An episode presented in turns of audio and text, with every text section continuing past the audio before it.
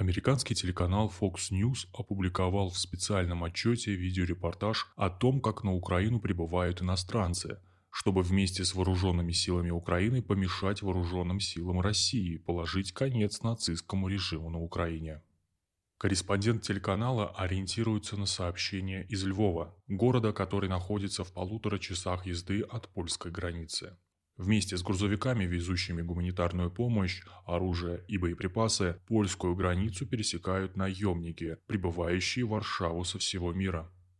Украинский президент Владимир Зеленский в интервью, опубликованном на прошлой неделе турецким телеканалом TRT, заявил, что количество боевиков, которые планируют воевать на стороне ВСУ, составляет 16 тысяч человек. Данные президента сильно разнятся с информацией главы МИД Украины Дмитрия Кулебы. Во время брифинга украинский министр сообщил, что численность интернационального легиона составит тысячу человек из 16 стран. В одном показания политиков сходятся – иностранные легионеры находятся в пути. О создании Интернационального легиона было объявлено в конце февраля 2022 года на официальном сайте президента Украины. Из иностранцев формируется отдельное подразделение – Легион территориальной обороны Украины. Созданная боевая единица регламентирует указ президента Украины от 10 июня 2016 года номер 248, подписанный Петром Порошенко. Иностранцы могут поступать на военную службу в ВСУ по контракту на добровольной основе. В Министерстве обороны России сообщили, что своим гражданам на стороне Украины уже разрешили воевать, Латвия, Великобритания, Дания, Хорватия, Польша. Одними из первых на Украину прибыли военнослужащие запаса Великобритании. Британское издание Daily Mail 1 марта опубликовало сообщение, что участвовать в боевых действиях на стороне ВСУ направились более 150 ветеранов Афганистана.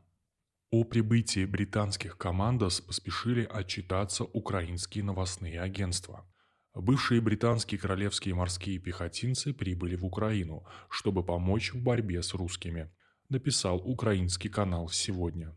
По словам официального представителя Министерства обороны России генерал-майора Игоря Коношенкова, у Москвы имеется информация о находящихся на территории Украины 200 контрактников из Хорватии, присоединившихся к батальону украинских нацистов на юго-востоке страны.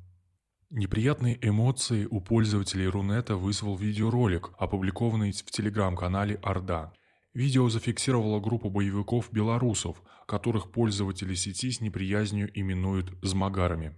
Главарь группировки утверждает, что количество белорусских нацистов, прибывших в незалежную для того, чтобы убивать русских, чеченцев и взявших в руки оружие белорусов, составляет около 60 человек.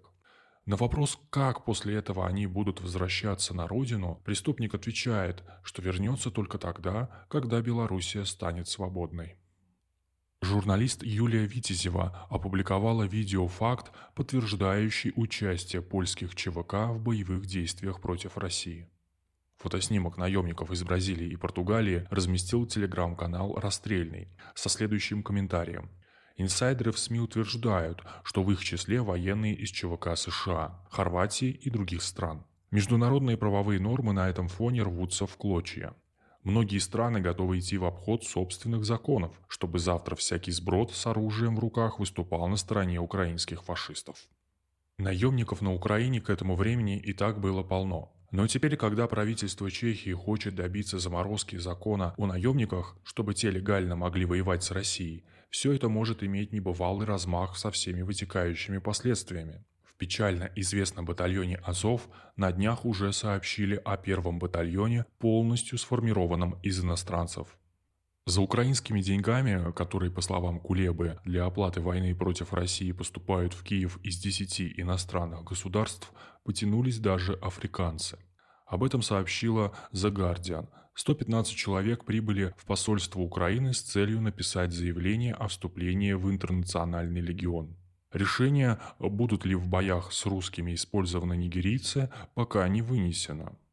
На основании сложившейся ситуации Министерство обороны России предупредило иностранных граждан, воюющих на стороне ВСУ, что они не будут иметь прав на статус военнопленных согласно статье 47 дополнительного протокола Женевских конвенций, касающихся защиты жертв международных вооруженных конфликтов. В лучшем случае им грозит уголовное наказание. Таким образом, для большинства этих солдат удачи украинское турне может оказаться с билетом в один конец.